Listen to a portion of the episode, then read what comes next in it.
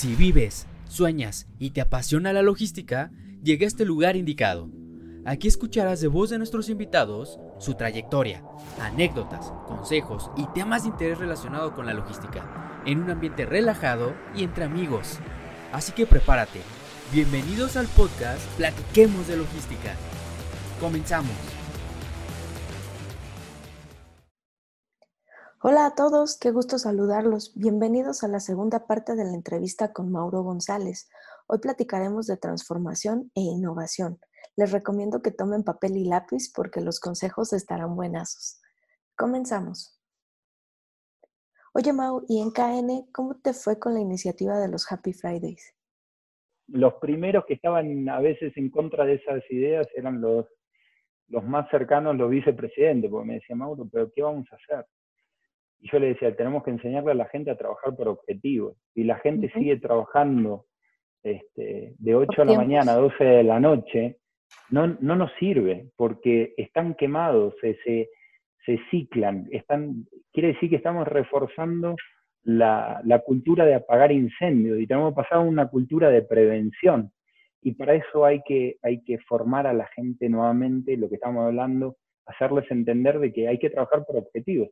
Y fíjense algo, esta pandemia vino a enseñar eso, a cómo trabajar a distancia, cómo trabajar por objetivos, cómo, hay que seguir pese a, los temas del día a día, lo que está viniendo hoy en día en cuanto a, organizaciones con un propósito, ¿no? O sea, las compañías se están dando cuenta de que independientemente del propósito de generar dinero para, para los accionistas, tienen que tener un propósito que, cuide a la gente, que cuide eh, al colectivo social o que tenga un impacto positivo en el colectivo social, que genere una conciencia de sustentabilidad y de apoyo. Y, nuevamente, este, la tecnología va a reemplazar muchas funciones de, de trabajos del ser humano. Entonces, la parte, la parte humana va a tomar cada vez mayor importancia en el tema de relaciones, contactos, y, cuando empezamos a hacer procesos Lean, y mucho de lo que está pasando hoy en día en las compañías hoy en día, es pasar a ese proceso de este, la etapa de reestructuración o de, ¿cómo puedo decir?, de responder a la pandemia o a la crisis que tuvimos, después de recuperar nivel de servicios y renovar la compañía, también viene una etapa después de prevención. Y en eso creo que todo el mundo está tomando conciencia de este tema de organizaciones con propósito, de entender de que este, los modelos de negocio se están transformando, la tecnología nos está acercando cada vez más con el cliente. Hoy en día si compras en Amazon algo, le pasó a un amigo mío que pidió un, pidió un producto, no se lo entregaron a tiempo, llamó a él para cancelar, dos días después le llegó el producto, como es un amigo muy honrado, llamó por teléfono a Amazon para decir, señores, yo cancelé el producto, me lo mandaban igual, cóbrenmelo. Amazon lo que le dijo fue, no señor, disfrute el producto, es gratis, nosotros fallamos. Eso ya empieza a poner ciertas varas que el cliente lo empieza a tomar como, como estándares y, y, nuevamente empieza a cambiar la dinámica de las empresas y cómo las empresas trabajan. Entonces, creo que ciertas cargas de trabajo, ciertos modelos de transformación van a estar cambiando la forma en que estamos trabajando y también este, nos estamos dando cuenta de que tiene que haber este, una visión más holística e integral de los modelos, ¿no? O sea, antes era operaciones contra ventas, finanzas contra operaciones, o finanza contra ventas, calidad contra el resto del mundo, seguridad ni hablemos. Ahora nos damos cuenta, los sistemas se están integrando porque la data, la explotación de datos y la correlación o sincronización de trabajo para, para la satisfacción del cliente conlleva que todo el mundo funcione, no solamente un, sistemas integradores, sino los procesos de los departamentos. Y, eso la gente es, un punto fundamental. Y la resiliencia y la situación que vamos a tener ante las crisis, bueno, ni, ni lo hablemos. Creo que se están cambiando muchos, muchos procesos. Hoy en día a, empresas les está pasando que no saben cómo manejar este tema de la distancia, ¿no? Sí, que está haciendo este justamente ese el reto en estos momentos, ¿no? O, llaman todos los días, cada media hora, a ver si la gente está conectado y si no se durmió y no está viendo la tele, o les ponen 20.000 juntitis, o tenés las otras empresas que ni lo llaman, la gente está perdida en el éter. O sea, tiene que ver, volvemos otra vez mucho, esto va a cambiar mucho la forma de trabajar por objetivos, de tener checkpoints de, medición o, de cumplimiento. Yo, vos sabés que soy revolucionario, entonces para mí los cambios son buenos. Lo único constante en esta vida es el cambio, ¿no? Y el que a veces te obliguen a salir de la zona de confort em, es lo que activa el proceso creativo y de, y de innovación. Si no hubiéramos estado por ahí con esta pandemia, con esta situación, te pongo un ejemplo, el e-commerce en México venía creciendo doble dígito año con año y súper bien, pero faltaba muchísimo crecer porque había muchas barreras culturales y sentimientos de cómo voy a comprar por internet, me van a clonar la tarjeta, me van a robar, esto, lo otro. fíjate que eso a la gente lo obligó a cambiar el chip así y hoy en día se exponenció entre 6 y 10 años la evolución de, temas de e-commerce y también de temas de digitalización y de transformación. Entonces, yo lo veo como una oportunidad el cambio este. Ahora, ¿qué es, lo que Está ¿qué es lo que está pasando sí para las compañías? Las compañías están trabajando en, en, focos o en etapas, ¿no? Primero, en un tema de dar respuesta a cómo seguir operando este, y cómo mantener lo más importante que es la salud y la integridad de la gente los proveedores y, los clientes, ¿no? Eh, y ahí se están manejando, se están cambiando ciertos modelos. Por ejemplo, hablando de nuestro tema de logística y cadena de suministro. Eh, ya la gente empieza a entender de que hay que tener múltiples puntos de producción, múltiples puntos de almacenaje, este, que hay que estar más cerca de, los mercados, como el nearshoring, que, que hay que tener stock de emergencia, que antes por ahí se trataban de minimizar y ahora ya la situación empieza a cambiar. Entonces, creo que eh, esa primera etapa de respuesta y de, de cómo mantener el negocio a flote empezó también a generar muchas ideas y muchas oportunidades de mejora y de cambio. La segunda fue la de recuperación. Todas las empresas empezaron a ver cómo podían recuperar este, ingresos, mejorar procesos. Ahí eh, entra mucho lo que estábamos hablando antes de manejar la gente, de cómo cómo hacer que la gente sea eficiente, sea efectiva, también cómo quitar pasos de procesos en el medio, hacerlos mucho más ágiles para que la gente pueda, pueda ejecutar de forma, de forma correcta. Y después restaurar a los niveles que teníamos antes de la crisis, que creo que es muchas de las etapas que algunas empresas ya empiezan a, transitar, a decir, bueno, cómo otra vez vuelvo a reactivar y, lograr niveles. Y por último, prevención. Creo que esto nos va, no, lo que nos está despertando a todos es que los desastres este, naturales, llamémoslo así, por enfermedades, cambio climático o temas políticos, como estamos viendo China, Estados Unidos o el Brexit o distintas cuestiones, van a ser manera, moneda recurrente y va a obligar a que las compañías sean mucho más reflexivas en cuál es su interacción con el cliente, con los proveedores, con la gente y cómo hacer mucho mejor uso de la tecnología y de la eficiencia y aprovechar a la gente en ese contacto humano o en esa relación desde otro punto.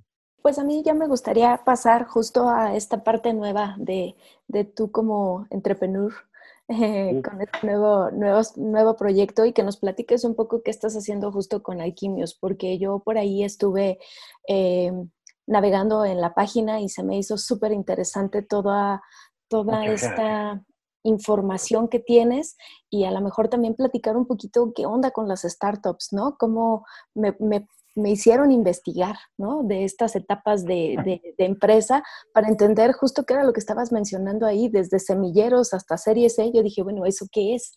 ¿No? Entonces, ya que un sitio te haga buscar información, creo que ya eh, logra este cometido de despertar la curiosidad sobre la información que tienes, ¿no? Entonces, ¿nos podrías ir platicando un poquito de esto? Gracias, Mitch. Este, la verdad que te soy sincero, no sé si jugás al fútbol o no, pero creo que serías una gran 10. Serías, una gran mediocampista creativa porque das el pase a gol para que uno meta el gol. Este, no, la verdad que súper emocionado, contento con, con, esta experiencia de, primero de tener mi propia compañía, siempre fue mi sueño cuando decidí salir de, de Kiona Nagel, créeme que me costó, me costó dejar este, para mí una gran compañía que era mi familia, es mi casa. Este, me sentía sumamente cómodo. De hecho, Fiona Nagel fue, fue, es mi primer, o fue mi primer cliente este, desde cuando, cuando, salí. Y, y, la verdad que también no fue fácil, fue salir mucho de la zona de confort, de lo que estábamos hablando anteriormente, de tener un, un ejército de personas en distintos departamentos, armar esto solito, arrancar de cero, aprender a, comprar un dominio por internet, a, estructurar todo, créeme que fue volver otra vez a ese momento cuando estaba en el pasando los BLs, transcribiendo los BLs de, de, en el libro este en Bachman, este, pero sí fue, fue una etapa de reajuste aprendizaje. Y, y, la verdad que todo lo que te dije, lo que le dije antes a Isaac a vos, yo trato de vivirlo, ¿no? O sea, para bien o para mal y dije, ¿cuál es mi pasión? Mi pasión es transformar modelos de negocio, es la estrategia, es diseñar, crear cosas, eso es lo que yo más me gusta y al haber tenido la oportunidad de tener una experiencia de una transformación organizacional, creo que tengo mucho para aportarle a muchas compañías. Eh, arranqué enfocado en transporte, logística, cadena de suministro, que es lo que más conozco, y de a poquito los clientes, este, amigos y gente conocida me fue me fue pidiendo más temas de cadena de valor, metiéndome en temas de, no solamente de logística, sino también de operación, manufactura, eh, canales venta, marketing, eh, temas de satisfacción o experiencia del cliente, y cómo también distintas áreas de, las compañías empezaban a, interactuar, ¿no? La parte de, recursos humanos, este, compras, eh, dirección general, IT, seguridad, etc. Entonces, Alquimius nace como una plataforma de innovación y transformación, que hoy en día ya es un, ecosistema. Nosotros lo que hacemos es, este, trabajamos con tres unidades de negocio. Una es Corporate Innovation. Ayudamos a las empresas a entender tres preguntas claves. ¿no? Una es, ¿qué quieren innovar? Eh, ¿Cómo lo quieren hacer? Y este, la tercera es con quién, ¿no? Entonces, eh, no es una consultora, este, es, nosotros lo que hacemos de Corporate Innovation es ayudar a los clientes desde la idealización hasta la ejecución de un proyecto de innovación y de transformación, desde toda la parte de guiarlos, ayudarlos con el brainstorming, definir qué sí, qué no, qué necesita el mercado, cómo se alinea con la estrategia, cómo crear productos, servicios, nuevos modelos de negocio, eh, cómo llevarlos a la práctica tanto internamente o en un ambiente colaborativo con entrepreneurs, instituciones, gente de afuera. Eso es lo que hacemos en Corporate Innovation. Y después tenemos la parte de aceleración donde aceleramos esos proyectos o compañías de startups, emprendedores que tienen, tienen buenos productos o servicios que necesitan nuestros clientes. Nosotros buscamos alrededor del mundo en Europa, Norteamérica, Sudamérica o en Asia, quién tiene esa tecnología o, nuevas tendencias o productos y eh, los invitamos a venir a la región y colaborar con nuestros clientes. Eh, uno de los temas que le trato de explicar a los clientes, y me escuchaste el otro día en la charla, es la innovación no siempre es disruptiva. Hay distintos tipos de innovación y distintas configuraciones que se tienen que ir haciendo. Y uno de los puntos fundamentales, creo que uno de los mitos es, bueno, si hablamos de innovación, todo es caro y, y es imposible de alcanzar si yo no soy Google, Amazon, algo de eso. Y no, nada que ver. Hay muchos desarrollos que están disponibles, este, que las compañías pueden empezar proyectos o programas de innovación internos, pero también empezar a colaborar con ecosistemas o con emprendedores que ya tienen cosas hechas. De hecho, nosotros tenemos en Argentina y acá en México unos software factory que podemos hacer desde aplicaciones hasta inteligencia artificial, este, machine learning, algoritmos este, predictivos, simulaciones, etc. Pero lo primero que siempre le digo al cliente es, prefiero perder un negocio y ganar un amigo o ganar un cliente a futuro, que es no gasten el dinero, ni el tiempo, ni los recursos en, en armar algo que ya existe, ¿no? Este, creo que eso es uno de los mitos que se están rompiendo. Para innovar no tengo que yo reinventar la rueda. Este, no sé qué tanto conocen de Airbnb, pero la plataforma de Airbnb está compuesta por 57 aplicaciones. 50 son, son de otras compañías, 7 son de Airbnb. Y las 7 que son de Airbnb, si ustedes mañana quieren hacer una plataforma como la de Airbnb, esas 7 hay 50, 50 aplicaciones que ustedes podrían comprar o combinar y terminar teniendo el mismo producto o servicio. Entonces, eh, lo que le enseñamos en la segunda etapa, en la parte de aceleración, es cómo colaborar con compañías externas, institutos o, otras, otras compañías para acelerar esos negocios y poder escalarlos. Y en la última de Venture Capital, lo que hacemos es eh, conectar a nuestros clientes o los emprendedores o los, los startups con distintos tipos de inversores según el proyecto, según el alcance, las características, el enfoque. Sabes que hay distintos tipos de inversores que tienen distintos perfiles de, inversión. Entonces nosotros tenemos un, portafolio de partners con los cuales trabajamos y vamos ajustando este, los proyectos a la medida que va evolucionando y que se va adaptando. Entonces ahí terminamos de cerrar un poco el ecosistema y hoy en día estoy trabajando mucho con eh, partners externos o expertos externos, que es parte de la comunidad que estamos armando, para ayudar a empresas a crecer sin que tengan que ser compradas o tengan que fusionarse con nadie, y también a, gente independiente que tiene mucho conocimiento, mucha experiencia, a poder meterse en proyectos de innovación o, o contribuir, ¿no?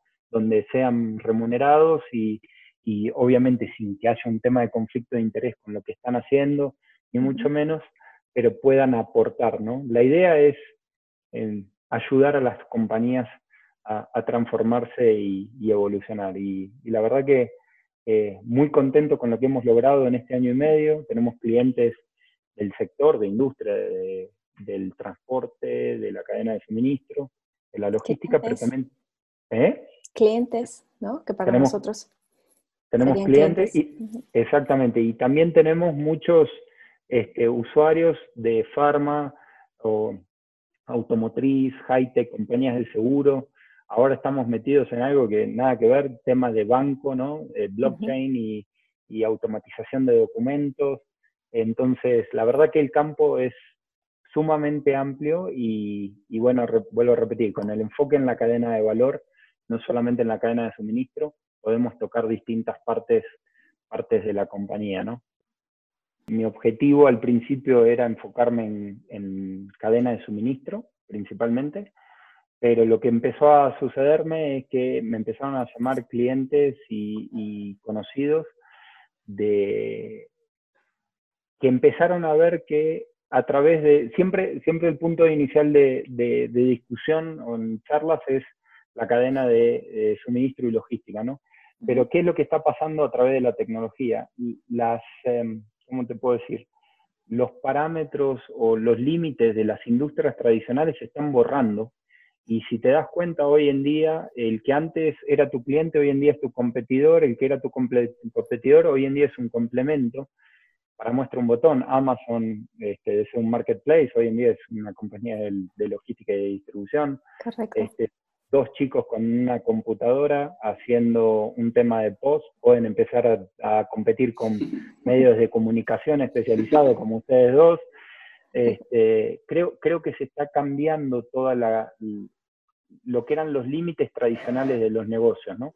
Y a partir de ahí fue que em, me empezaron a llamar gente de, mira, Mau, necesito un, tengo un problema de omnicanalidad, con un tema de e-commerce, con un tema de logística de última milla y encima de operación, ¿cómo me puedes ayudar? Tengo un problema de ventas, de, satisfacción, de lealtad, eh, tengo un problema de procesos de operación con mi venta y mi entrega final al cliente, tengo un problema de experiencia de usuario. Entonces, de ahí se empezó a, gestar. Si, vos ves lo que nosotros hacemos es, es muy simple. Eh, vuelvo a repetir un concepto porque quiero eso, resaltar lo de Alquimis. Alquimis no es una consultora y nosotros no somos todólogos, somos un poco agnósticos en cuanto a, tecnología y a modelos y, temas. Yo creo que el proceso en general de innovación y de transformación se puede aprender, se puede enseñar, se puede replicar y se puede mejorar. Si ves, este, hay ciertas fórmulas de éxito. Y ahí viene un poquito el nombre de Alquimius. Alquimius viene de alquimista. Este, y si fijas, la primera parte de la palabra viene de alquimia o de alquimista, y la segunda, as, nosotros. Nosotros somos los alquimistas. Yo lo que quiero armar es un ecosistema, una plataforma donde nosotros seamos los expertos en guiar ese viaje de transformación o en, esa, en ese proceso de innovación, pero a su vez vamos usando ingredientes y vamos utilizando distintos maestros para distintas partes. Este, nosotros trabajamos mucho con partners, ¿no? O sea, no hay nadie que pueda saber todo, empecemos por ahí.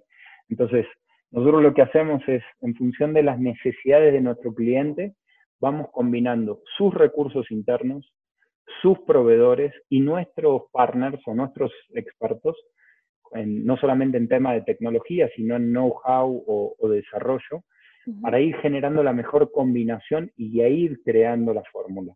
Y también trabajamos con startups. Por ejemplo, hoy en día estoy trabajando con una startup muy interesante que, que hace eh, cajas este, con temperatura controlada, este, que duran entre 17 y 90 horas sin el suministro de energía y te dan posicionamiento geográfico o GPS, perdón, te dan control de temperatura, control de humedad y apertura y cierre de puerta por geofence, ¿no? Entonces, este, eso es, por ejemplo, eso no es una compañía corporativa y estamos ayudando para ver cómo podemos desarrollar ese producto en México y combinarlos y empezar a traer profesores de distintos institutos o gente que sabe del tema para ir completando, ¿no? O sea, eso, eso creo que es, eh, creo que es lo que distingue. Y nuevamente, entender cómo la compañía quiere trabajar, ¿no? Te dije, son tres preguntas fáciles. ¿Qué quiere hacer? A veces la se, se complican. ¿Quieres innovar en un producto, en un servicio, en una unidad de negocio, en un nuevo modelo de negocio? ¿Cómo lo quieres hacer? Interno, externo, de forma colaborativa, hacerlo como un software as a service con un tercero, eh, integrarte, querés compartir el conocimiento o no. Hay empresas que no, hay otras que sí, que están súper abiertas. Y la última es este, con quién, ¿no? Definir partners, definir eh, socio de negocio, financieros, inversores. Este, la verdad que es súper apasionante. yo te soy sincero, no, no esperaba tener la ramificación que estamos teniendo en cuanto a complejidad y aprendizaje y, diferentes focos de industria, sí tengo especialistas o tenemos gente de, distintos verticales este, que requieren ciertos conocimientos y hay otros que son transversales, que es en temas tecnológicos o temas de, proceso de innovación o de gente o de lo que sea. Este, y la otra que es interesante es eh, me gusta que viste en la presentación, le prestaste atención, sí, ya tenemos todas esas oficinas. Eh, estoy armando poco a poco una, red de, contactos, aprovechando gente que conozco en distintas partes del mundo, y eso nuevamente agradecérselo a, a, a, Nagel, que me dio la oportunidad de, tener muchos amigos y, y colegas alrededor del mundo con los cuales este, de a poquito se van sumando en esta locura de convertirse en red de alquimistas y no hay que soñar en grande y mi sueño es poder ser para las Américas el ecosistema y la plataforma o comunidad, como le quieras llamar, de innovación y de transformación de negocio. Y lo vas a lograr, estoy segura. En cuánto tiempo no lo sé, pero de que lo vas a lograr, lo vas a lograr. Muchas, muchas gracias. Sin duda. Oye, pero aparte, me encanta porque poniéndolo en palabras... conociéndome, sabes que tengo un, plan con un roadmap, con pasitos. Estoy jugando al Risk, ¿no? O al Tech. Es correcto, por eso, por eso es esta seguridad de decirte que lo vas a lograr, ¿no? Entonces, gracias, gracias Miki este, Isaac, por la confianza. Sí. Pero aparte, digo, poniéndolo ya en palabras un poco más coloquiales, lo que yo estoy entendiendo que haces tú es, escuchas el problema o la problemática que tiene el cliente y conectas los puntos. O sea, le resuelves ese tema y conectas puntos. Que te falta inversión, aquí está. Que te falta sistema, acá está. Que quieres ser grande en Hong Kong, permíteme, te presento, ¿no? Entonces, se me hace como muy, muy interesante porque justamente estás tomando los recursos que encuentras en el mundo y se los pones a la gente adecuada, creo yo. ¿no? Mitch, te vuelvo a repetir, creo que eh, te comparé antes con un 10, ya serías Riquelme. Este, yo, no lo hubiera, yo no lo hubiera podido decir mejor habiendo sido el, fundador de la compañía. Justamente es conectar los puntos. Lo que estoy haciendo es, eh, a través de Corporate Innovation, entendiendo las necesidades de los clientes, eh, dónde quieren transformarse, dónde quieren innovar, y nuevamente es un viaje, también, por eso, te hablaba, por eso antes hablábamos también del tema de liderazgo, para innovar tenés que tener mucho liderazgo y tenés que saber dónde quieres ir y qué quieres hacer. Este, creo que ahí es donde nosotros también tenemos un gran valor, porque tanto yo como, como la gente que está trabajando hoy en día conmigo, eh, han mantenido puestos de, de, dirección y de generar una transformación de negocio en distintas industrias. Entonces, creo que podemos, aparte de nuestro know-how, este, podemos sumar nuestra experiencia y dolor de haberlos pasado. Entonces es conectar los puntos para ver qué es lo que necesitan en cuanto a tecnología, modelo de negocio, este, y después conectarlo o facilitarlo con ese ecosistema que sea proveerle el know-how para hacer la innovación o para hacer un, un, programa de innovación interno o modelos colaborativos externos, cómo crear un joint venture, cómo hacer una startup, cómo acelerar una empresa cómo, cómo, cómo empezar a aprender a lidiar con inversores en distintos niveles, primero con Friends and Families, inversores ángeles, temas de ya fondos un poco más institucionalizados, series A, series B, empezar a hablar de internacionalización, regionalización. Mira, nosotros tenemos una metodología cuando me acerco a entender con los clientes qué es lo que necesitan, que es la de, eh, yo la llamo de eh, layer o capas, es lo primero que hacemos es entender cuál es la estrategia, eh, en qué mercado quiere innovar, si es un mercado existente, si es un mercado nuevo, que va a requerir nuevas cosas, nuevos procesos, nuevos modelos de negocio, este, cómo está conformado ese nuevo modelo o ese nuevo producto o servicio con respecto a la estrategia corporativa, cómo hacer la vinculación para motivar enganchar a la gente y empezar a darle un propósito y empezar a construir ese camino. El segundo es entender ya cómo hacer esa transformación en cuanto al performance en campo, ayudarlo a la unidad de negocio o al producto o servicio a realizar ese cambio de procesos, conocimientos, capacitación, desarrollo, que vuelvo a repetir, nosotros si vos me decís, Mauro, necesito coaching, yo lo que te voy a decir es, yo no soy un coach, pero tengo acá un grupo de coach muy buenos si los querés, para transformar y poder enseñarle a la gente eh, y prepararlos para ese cambio que va a venir, o, lo querés hacer vos, tenés tu, producto, o perdón, tenés tu proveedor. El tercer nivel es el tema de data y technology, entender cómo los procesos de generación de datos surgen desde el principio hasta el fin para la experiencia del cliente, qué hacen con esos datos, ver que los departamentos o los procesos o los sistemas estén sincronizados, integrados, y a partir de esos datos podamos crear nuevos datos que van a necesitar o nuevos productos o servicios para ese modelo. El cuarto es tema de productivity, efficiency y sustainability. Vemos, muchas empresas me dicen, Mauro, tengo que generar ahorros o beneficios para poder reinvertir. Perfecto.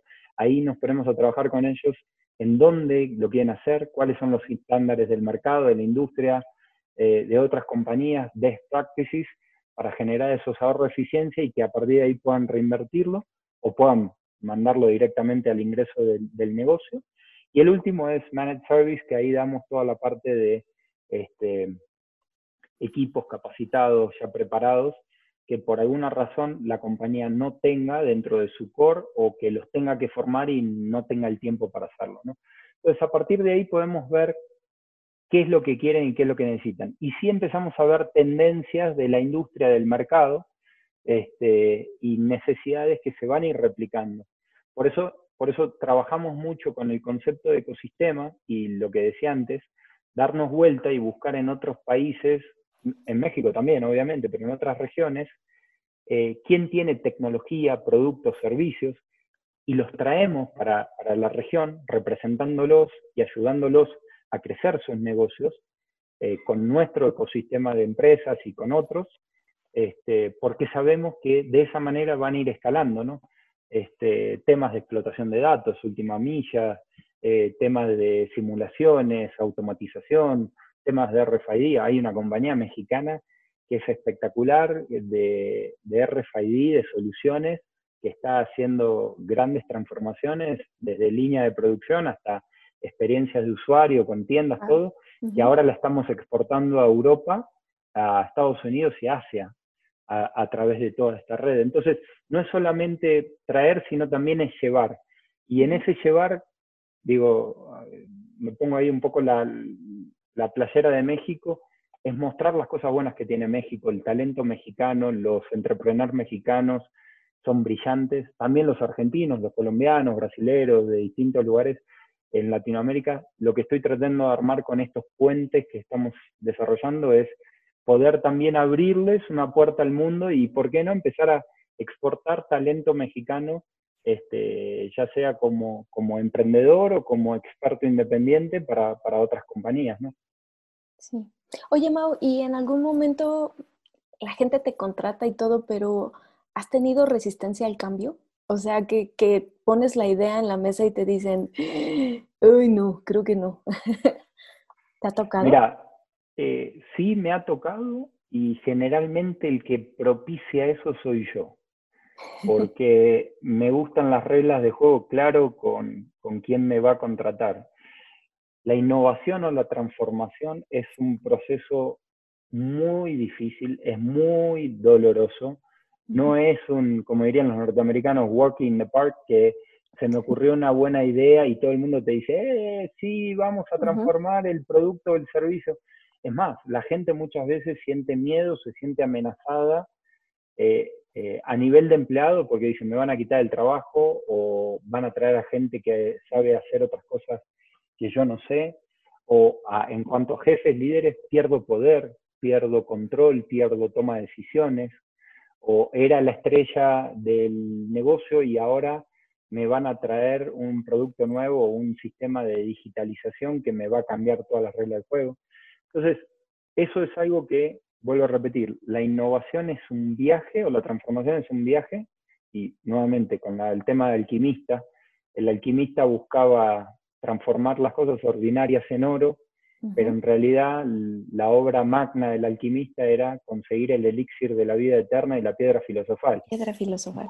Lo que, y un poquito lo que estoy tratando de enseñarle a las compañías es para para hacer, conseguir esa, ese elixir de la vida eterna y piedra filosofal, hay que reinventarse y hay que transmutar, hay que cambiar, hay que ir hacia nuevos modelos. Si yo me quedo quieto, el que es mi competencia lo va a hacer por mí. Si yo no innovo, alguien más me va a obligar. Entonces, eh, antes que te obliguen o antes que te quede fuera de la jugada, uno lo tiene que hacer. Y eso es salir de la zona de confort y eso es aprender en un viaje el alquimista eh, tardaba muchos años en dominar el conocimiento, eh, los métodos, los procesos, y esto es algo parecido, ¿no? O sea, eh, no es un tema de un día para el otro o de implementar un sistema. Y mismo aunque se implemente un sistema, ¿qué hacemos con la gente? ¿Cómo reduco a la gente? ¿Cómo vuelvo a valorar a la gente? ¿La capacito? ¿La motivo? Entonces, en todo ese proceso nosotros ayudamos. Y sí hay mucha resistencia. Eh, hay mucha resistencia. A veces me contratan dueños de compañías y me dicen, quiero corporizar, quiero hacer un corporativo y quiero innovar y quiero que la gente tome decisiones. Y cuando la gente empieza a hacerlo, el primero que se resiste es el dueño, ¿no? Sí. Por eso digo que es un tema de acompañamiento y eso creo que es un valor agregado que nosotros tenemos. Eh, también estos nuevos modelos tecnológicos y que estamos viviendo con la pandemia y todo, lo que está haciendo es aprender a, generar sprints mucho más rápidos. Nosotros tenemos una, una, una, metodología que es Design Sprint, em, que utilizamos en, en, dentro de otras herramientas, para poder testear, probar, jugar, este, sacar eh, un, un MVP, un Minimum Value Product, rápido que sea este, no costoso o que sea este, para validar la idea y poder lanzarlo. eso empieza a generar otras dinámicas y hay que preparar a la compañía para eso. Entonces, sí, resistencia hay. Ahora, eh, por eso es tan importante el compromiso del equipo de liderazgo y que, que sepan a lo que se van a enfrentar. Va a haber gente que va a estar descontenta, va a haber gente que no va a entender, va a haber gente que va a poner piedras en el camino, va a haber accionistas o gente que va a cuestionar, porque no todo va a salir bien. este, pero bueno, es ir encontrando esos pequeños éxitos, ir celebrándolos, ir poniendo la secuencia correcta para que, que la transformación sea un éxito. ¿no? Justo es eso. Y esto de los sprints sí te da un conocimiento porque a veces tú creas algo y dices, es perfecto, yo creo que el cliente lo va a querer y a la hora que saques el sprint y empiezas con el MVP, te das cuenta de que tú tenías una idea y el cliente quiere otra cosa, ¿no? Entonces... O, realmente lo que vos querés hacer es perfecto, pero lleva tanto tiempo, es tan costoso y tan complicado que no funciona.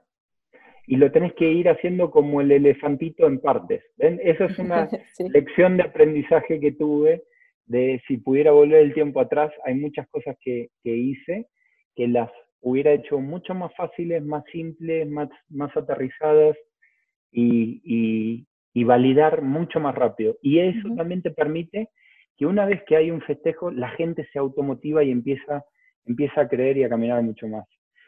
Eh, también tiene que ver mucho con cambiar, cuando uno habla de innovación, cambiar eh, temas de organización y de cultura yo no sé nuevamente qué tanto conocen de Uber. El otro día yo aprendí algo a través de un amigo que me quedé sorprendido. El poder de Uber radica no en el corporativo, sino en las ciudades. Vos que trabajás en una ciudad, podés con tu equipo de ingenieros o de, o de desarrolladores poner un botón sin pedir permiso a nadie para hacer una prueba y error. Ahora, ¿cuál es la, cuál es la regla del juego? Yo en Ciudad de México le agrego a la aplicación un botón porque estoy probando una funcionalidad, porque en realidad lo que hace Uber es generar demanda de, servicios y este, oferta de, choferes, ¿no? E, e, ese es el juego, si lo ponemos en una palabra simple, con una, con una tecnología en el medio que integra, ¿no? Entonces, eh, si vos le pones un botoncito, la regla del juego es que a los 30 minutos alguien ya tiene un KPI, información, data en tiempo real, y está viendo el comportamiento de ese botoncito. Y si empieza a, evolucionar y empieza a generar resultados positivos, rápidamente de distintas ciudades del mundo empiezan a llamar a preguntar por ese botón, por esa funcionalidad y empiezan a probarlo y a testearlo. Entonces, fíjense cómo de alguna manera está descentralizado pero organizado eh, como una comunidad, como una colmena. Y el tema de innovación está llevando a mucho de eso, para dejar que la gente pueda participar, o los proveedores, o los asociados que uno tenga, pueda ayudar en ese modelo o en esa transformación.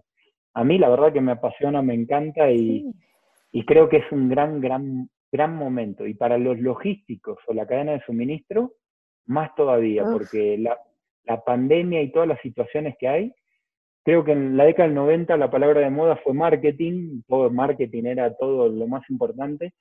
Nosotros los logísticos siempre fuimos los bodegueros o los transportistas glorificados.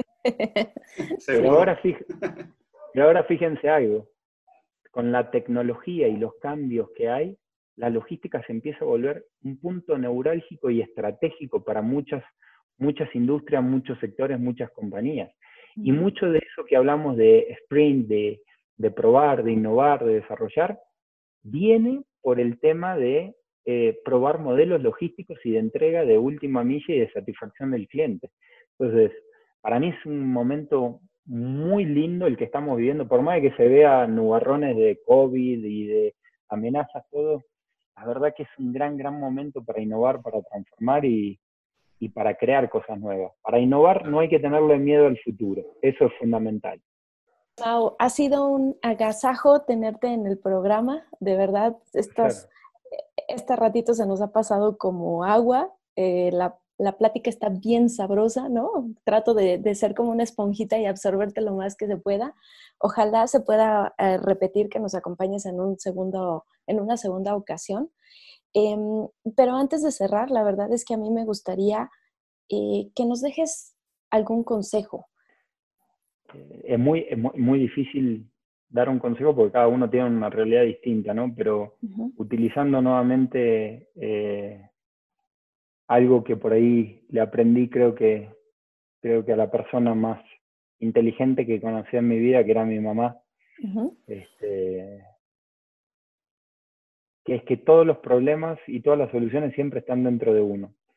Eh, el, entorno en este mundo es cambiante, siempre. Y siempre nos va, nos va a sorprender con cosas nuevas. Por eso estar preparados y estar con una actitud positiva y con la energía lo más alta posible y enfocado en lo que depende de uno, ¿no? O sea, el límite de lo que uno puede hacer o dejar de hacer está eh, dado por el límite de nuestra propia piel, todo lo que esté dentro de nosotros, en nuestro conocimiento, en nuestra preparación, nuestro enfoque, es lo que, es lo que hace la diferencia. El resto, la verdad que ni vale la pena preocuparse, porque yo no controlo el entorno, no controlo el COVID, no controlo al gobierno, no controlo el mercado, ni siquiera mis compañeros de trabajo. Puedo influir si están más cerca mío o no, pero no puedo, no, puedo, no puedo controlarlo. Pero si uno se empieza a centrar en lo que uno hace y en lo que uno deja de hacer y se responsabiliza de eso, eh, puede empezar a cambiar el mundo. Y para mí, honestamente, esto que está sucediendo es una situación complicada, difícil, pero si nos ponemos un poquito a verlo en perspectiva, somos una generación que no sufrió grandes guerras, grandes pérdidas. Imagínense en la Primera o en la Segunda Guerra Mundial lo que fue y lo que eran los, los aislamientos sin Netflix, sin Internet, sin, sin, la posibilidad de tener esta tecnología. Eh, los cambios son buenos. Eh, cada vez que yo digo, pienso que las personas cambian solamente por dos motivos. Una es por iluminación divina, que nunca lo vi en mi vida, pero los textos bíblicos dicen que es así. Baja Dios, o de la religión que sea, te toca la cabeza y te iluminó. O por dolor y sufrimiento, ¿no? Cuando uno tiene una pérdida y uno genera un aprendizaje o, o sufre un desapego o, una situación de dolor, uno es capaz de evolucionar y cambiar. Y estas cosas, este contexto nos está ayudando a evolucionar, a cambiar, a mejorar. Soy un fiel creyente de que el ser humano eh, este, es algo divino. Creo que todo es energía, el universo se complota para bien o para mal cuando uno está alineado y está enfocado.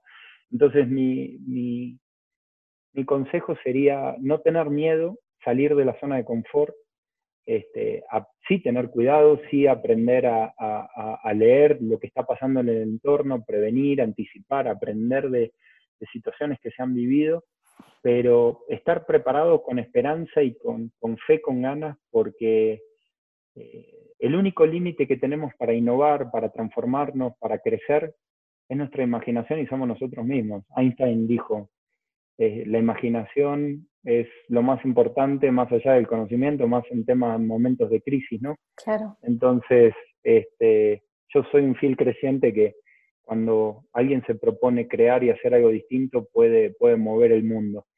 Y, la verdad que el sentimiento que, tengo ante esta situación es, hay gente que, que, no le importa, hay otros que sí están tomando conciencia, es que hay un cambio, se ve en la naturaleza, se ve en comportamiento, se ve que estamos hablando ya más de pensar el impacto ambiental, de pensar ciertas cuestiones como comunidad, como desarrollo, y empezar a ver modelos de, digo, no quiero ser sonar demasiado altruista, pero es una de las misiones también que tengo con el tema del Quimius.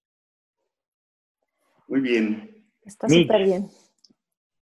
Isaac, Gracias por todo, se los, se los agradezco de corazón, la verdad que me, me llenaron, me llenaron el alma, me, me preguntabas cómo me, re, me, me, me, revitalizaba, cómo me, me, llenaba de energía. Hoy, hoy la verdad que me cargaron las baterías para, para los próximos 12 meses de una manera impresionante. Gracias por todos los comentarios, las cosas lindas que dijeron. Este, se los agradezco de corazón. Gracias a ti, Mau, por, por te digo, por aceptar la, la invitación. Has sido de los invitados de un calibre increíble, nos has dejado un montón de enseñanzas. Va a ser para mí todo un reto poder editar este programa y que nos salgan dos chiquitos de 40 minutos, ¿no? este, pero pues te volvemos a agradecer eh, el que hayas aceptado esta, este programa. Humildemente es tu casa. Eh, las veces que quieras regresar, las veces que quieras que comuniquemos algo, nada más déjanos saber y con todo gusto te, ayudamos a, promocionar con esta pequeña comunidad que estamos tratando como de, hacer. Y, este, y pues no me queda nada más que agradecerte nuevamente y nos despedimos, Isaac. Claro, por supuesto.